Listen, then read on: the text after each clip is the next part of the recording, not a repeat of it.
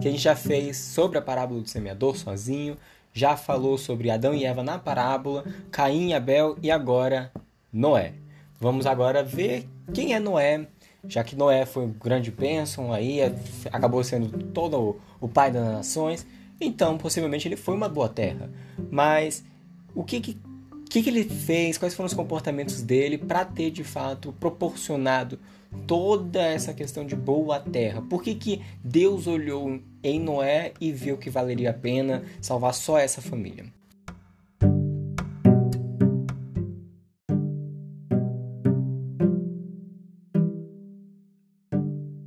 primeira coisa que eu acho muito interessante a gente sempre colocar na nossa cabeça é Gênesis capítulo 6, versículo 5. O que que diz ali? E viu o Senhor que a maldade dos homens se multiplicara sobre a terra, e que toda a imaginação dos pensamentos de seu coração era só má continuamente. O que que diz aqui? Diz que a gente não é só eles, é eu, é você, só temos pensamentos, só temos pensamentos, desejos, imaginações maus, péssimos, horríveis. Então, Deus olhando isso e a, a violência só multiplicando, o, o, coração do homem, o pensamento do homem sendo podre, só com maldade, desagradou a Deus e Deus vem tentar fazer realmente esse renovo de causar o dilúvio. Ele ia, na verdade, matar a multidão inteira, todo mundo, não ia sobrar um ser humano. Por que, que sobrou? porque ele viu em Noé um pouco diferente do que ele viu em outros. Mas aqui é dito sem nenhuma exclusão. Toda a imaginação dos pensamentos dos corações dos homens é só má continuamente. Você precisa reconhecer isso para nesse momento exato agora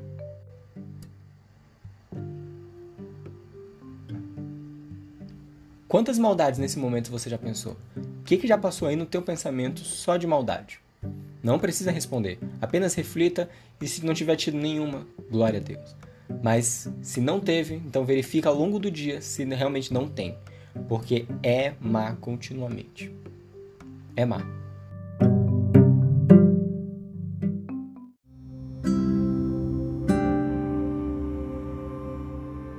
Então, agora que a gente deu essa introdução, vamos compreender sobre Deus tendo visto isso, essa pura maldade, vendo que todos os homens não prestam, ele chegou e quer saber, vou atrás de um. Na verdade, nem foi isso, ele se atentou para Noé, né? E aí ele viu Noé e ele chega para Noé. Então disse Deus a Noé: O fim de toda a carne é vindo perante a minha face, porque a terra está cheia de violência. E eis que os desfarei com a terra.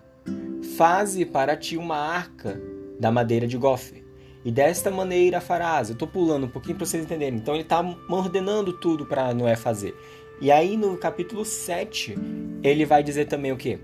Entra tu, Noé, e toda a tua casa na arca, porque tenho visto que és justo diante de mim nesta geração. Então aqui a gente está compreendendo que realmente toda a multidão ia ser destruída, toda a nação, todos os homens. Porém, Noé Deus achou graça, né, como algumas traduções trazem, Deus achou graça em Noé e decidiu salvar Noé. Por que, que Noé foi salvo? Deus mesmo deixa muito explícito. Então eu não preciso estar trazendo nenhuma, nenhum entendimento, nenhuma interpretação, nada. Aqui é o que a palavra de Deus diz. E ela diz: Entra, Noé, e toda a tua casa na arca, porque eu, o Senhor, tenho visto que tu, Noé, és justo diante de mim. Ponto. Noé era justo. E o que é ser justo? É ser reto. E o que é ser reto barra justo? É você seguir os princípios bíblicos de Deus. É você fazer o correto. É você buscar seguir o caminho certo. Ponto final e principalmente diante de Deus. Não é o que é justo para o mundo, não é o que é justo para a tua parentela, não é o que é justo para o teu trabalho, é o que é justo para Deus.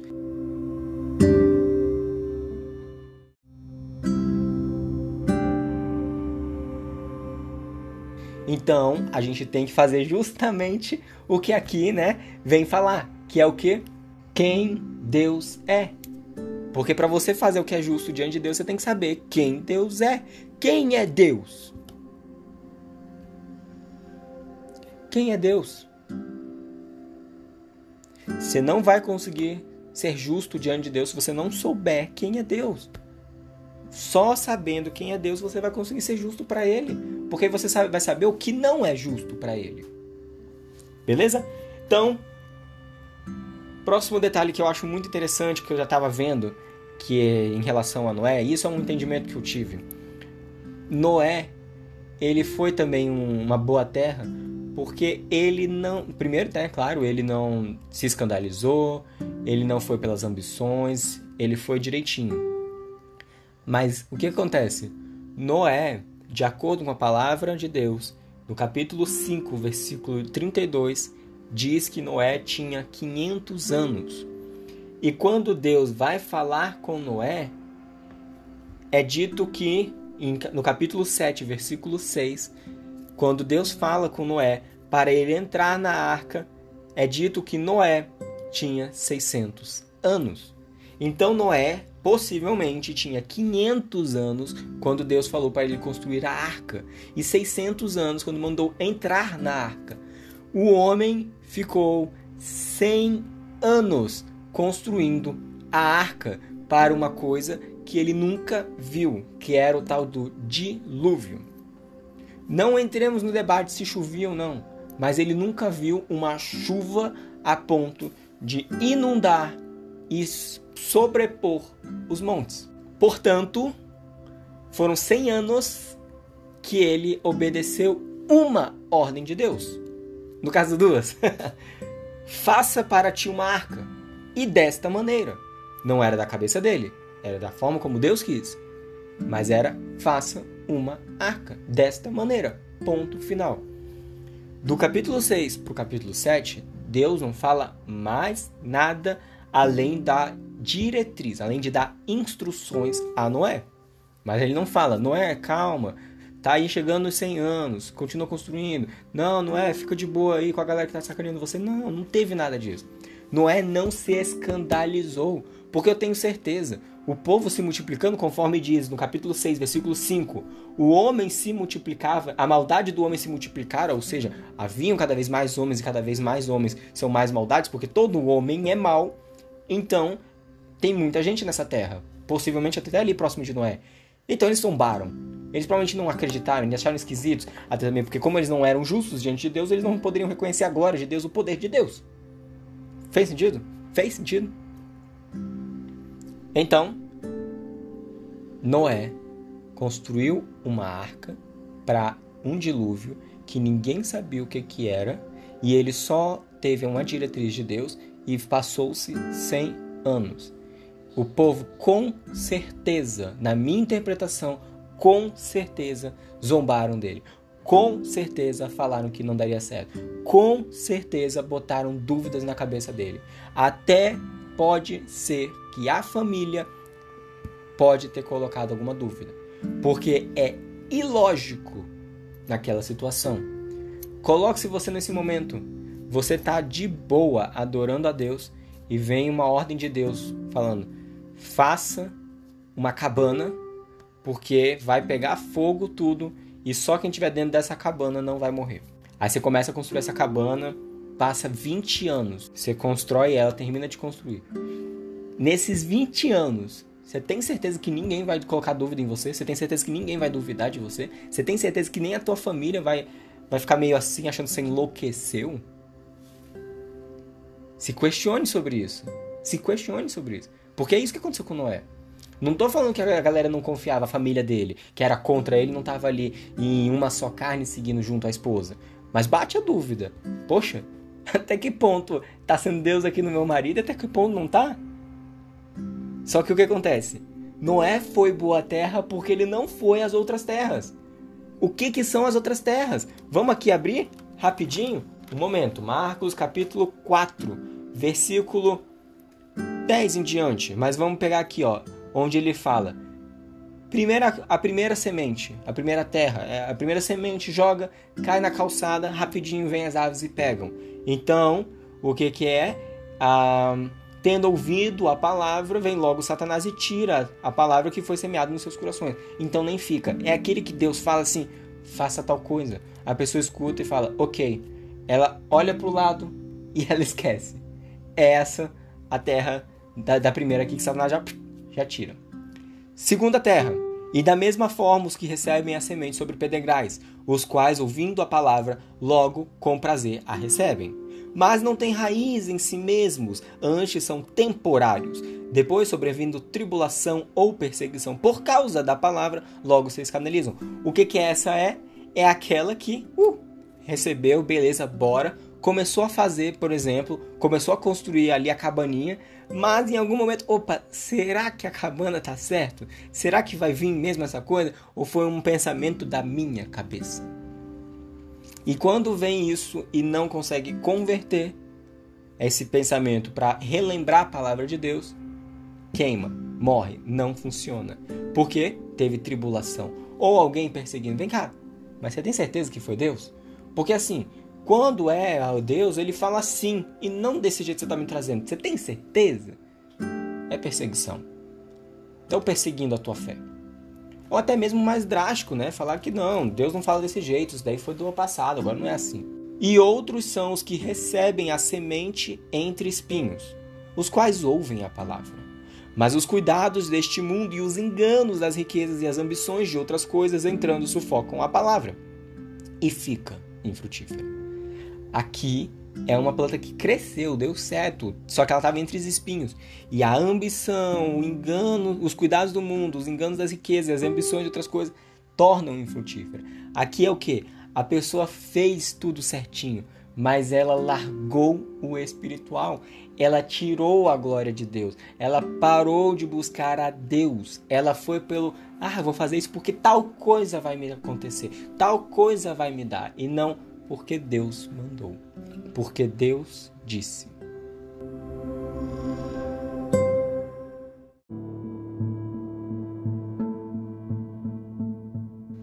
E eu jogo agora. Será que você está sendo infrutífero? Você que me escuta e eu mesmo que falo, será que você está sendo infrutífero? Não é porque você está fazendo para você e não para a glória a Deus? Não é que quando a pessoa fala, nossa, muito bom, parabéns, e você fala, glória a Deus. Não é isso. É você dentro do seu coração. Você está fazendo isso por qual motivo? É realmente porque Deus mandou? Porque Deus quer? Porque vai agradar a Deus? Porque vai trazer a glória para Ele? Porque as pessoas vão buscar Ele? Porque o mais importante para a gente em tudo que a gente fizer é que a pessoa chegue, mas ela chegue para chegar nele, porque não importa, uma frase bem conhecida, não importa quem é o mensageiro, mas sim levar a mensagem. Você é substituível. Eu sou substituível. Nós precisamos apenas levar o que? Deus. Precisamos fazer entender isso, o que que Deus tem para trazer para vocês. Então, prestem atenção. Eu estou tentando explicar a parábola do semeador para vocês pararem de serem as três primeiras terras e passarem a ser uma terra frutífera que produz a 30, 60 e 100. E a principal coisa que não torna a gente ser frutífero é que a gente fica na que está entre os espinhos. Amém?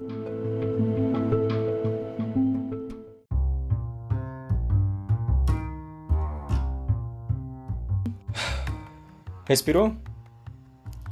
Então bora lá. Então, chegou a ordem de Deus para fazer uma coisa: faça a arca. Noé escuta e constrói a arca.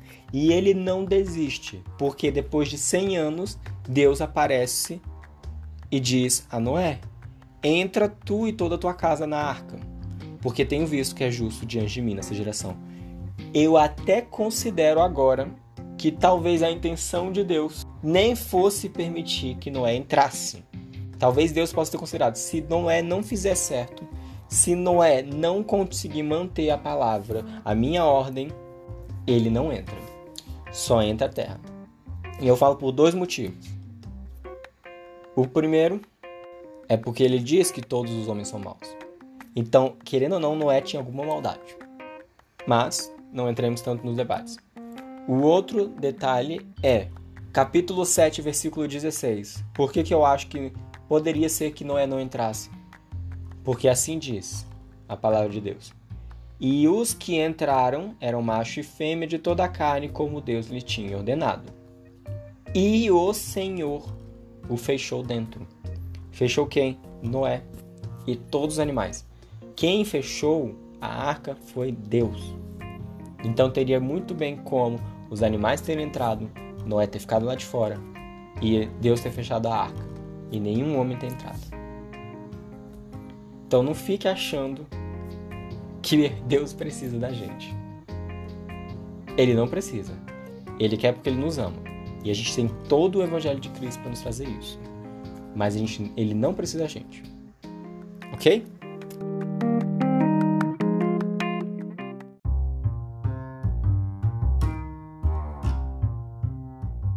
E agora voltemos aos detalhes. Deus mandou, assim fez Noé, capítulo 6, versículo 22. Assim fez Noé conforme tudo que Deus lhe mandou. Assim o fez. Ponto. Depois Deus manda entrar e aí passa todas as regrinhas, tudo direitinho. Aí capítulo 7, versículo 5. E fez Noé conforme a tudo o que o Senhor lhe ordenara. E era Noé da idade de 600 anos quando o dilúvio das águas veio sobre a terra. Versículo 7. Noé entrou na arca e com ele seus filhos, sua mulher e as mulheres de seu filho, por causa das águas do dilúvio. E aí tem toda aqui a passagem da época do dilúvio, todas as questões, e vem a parte que eles saem da arca. É uma continuidade. A gente já sabe que não é boa terra. Mas o que que Deus traz aqui depois? É um detalhe que Noé fez que quase ninguém se lembra de fazer. Você pode fazer muito bem na famosa unção de Deus de vir mandar aquele recado, todo mundo se sente abençoado e tudo mais. Mas no final, você às vezes pode não fazer perfeitamente ou se esquecer de fazer o que Noé fez. O que a gente aprende aqui? Temos que fazer todas as vezes que a gente fizer algo para Deus. Que é o que? Capítulo 8, versículo 15 em diante. Eu vou ler só algumas passagens, tá bom? 15. Então falou Deus a Noé, dizendo: Sai da arca, tu com tua mulher, e teus filhos, e as mulheres de teu filho. Versículo 18. Então saiu Noé, e seus filhos, e sua mulher, e as mulheres de seus filhos. Versículo 20. Preste atenção. E edificou Noé um altar ao Senhor, e ofereceu holocausto sobre o altar. E o Senhor sentiu o suave cheiro. E o Senhor disse em seu coração: Não tomarei mais a amaldiçoar a terra por causa do homem, porque a imaginação do coração do homem é má desde a sua meninice. Nem tornarei mais a ferir todo o vivente como fiz. Noé agradeceu a Deus por ter sido salvo. Ele deu um sacrifício, ele ofereceu um holocausto. E vamos considerar que ele faça um dilúvio. Só aqueles animais estavam vivos. E mesmo assim Noé ofereceu o que? E tomou de todo um animal limpo, de toda a ave limpa e ofereceu holocausto sobre o altar. Muito possivelmente Noé levou quase que todos os animais que poderiam ser sacrificados. Uma interpretação muito minha, tá, gente? Eu imagino isso. Porque querendo ou não, ele sobreviveu. Ele não, ele poderia ficar um tempo sem conseguir ter toda a multiplicação dos animais, ficar nas sementes. Então ele deu alguns animais. Pode ter até tirado a extinção alguns, mas ele fez isso. E por quê? Para agradecer a Deus por uma coisa muito mais importante do que a outra. Ele ficou vivo, enquanto os outros que ele viu, que acompanharam ele nesses 100 anos, nesses 600 anos, ele viu morrer. E ele agradeceu a Deus pela vida dele e pela família dele. E um outro detalhe: Deus recebeu, só que Deus continua falando. A imaginação do coração do homem é má desde a sua meninice. Deus admite e nós temos que reconhecer isso porque a gente acha que não, mas nós somos maus desde sempre.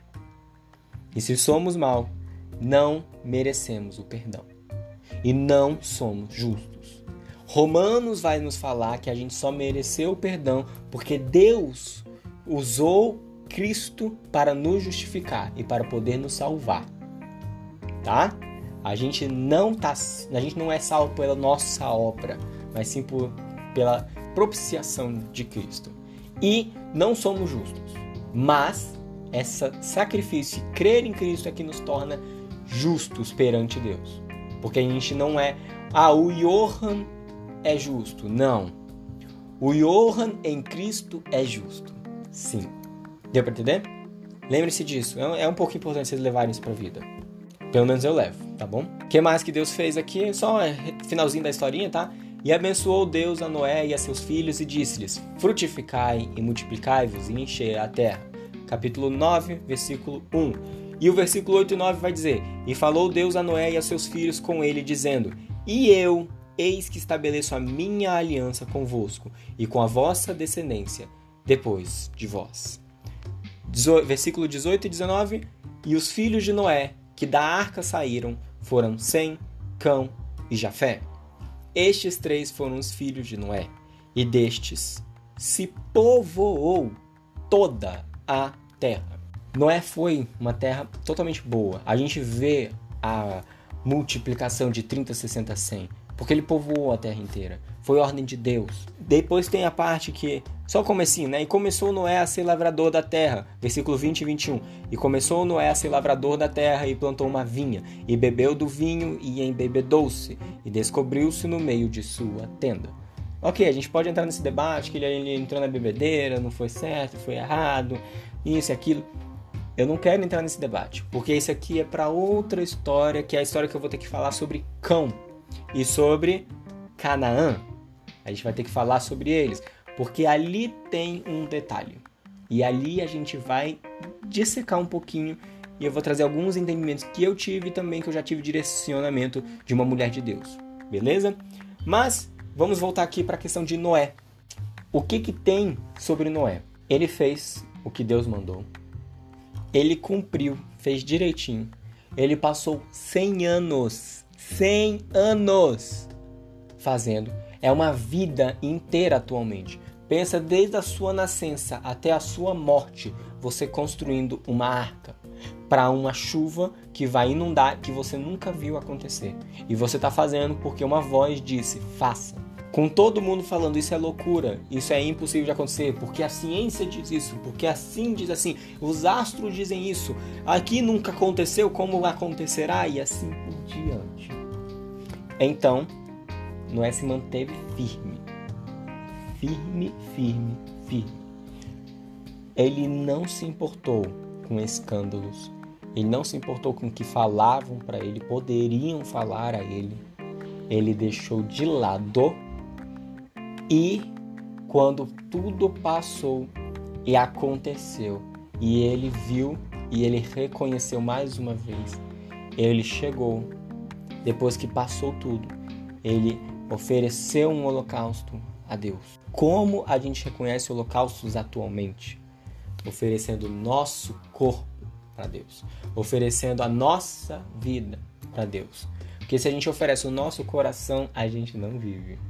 Sem coração a gente morre. Então, se a gente oferece já o nosso coração para Deus, a gente já vai estar entregando o nosso corpo para Deus. Entregando. Entregue. Como não sendo mais teu. Porque depois de um holocausto você queima tudo. E queimando tudo não sobra nada a não ser pó. Então, se você entregar para Deus em holocausto, você entregou e não restou mais nada seu. Agora resta só dele. Isto foi o que Noé fez. Isto fez Deus abençoar Noé. Isto fez Deus falar a mesma coisa que ele disse para Adão e Eva: frutificai e multiplicai-vos e enchei a terra. Basicamente, numa linguagem mais de hoje, Deus está falando: produzam, cresçam, povoem essa terra porque vocês são agradáveis a mim. Ponto final. Então, para a gente ser boa terra, você tem que ter a sensação de que Deus está falando assim: multiplica, porque a sua terra é boa. Vai que eu tô agradado com isso. Que senão não é bem isso que está acontecendo. Ok?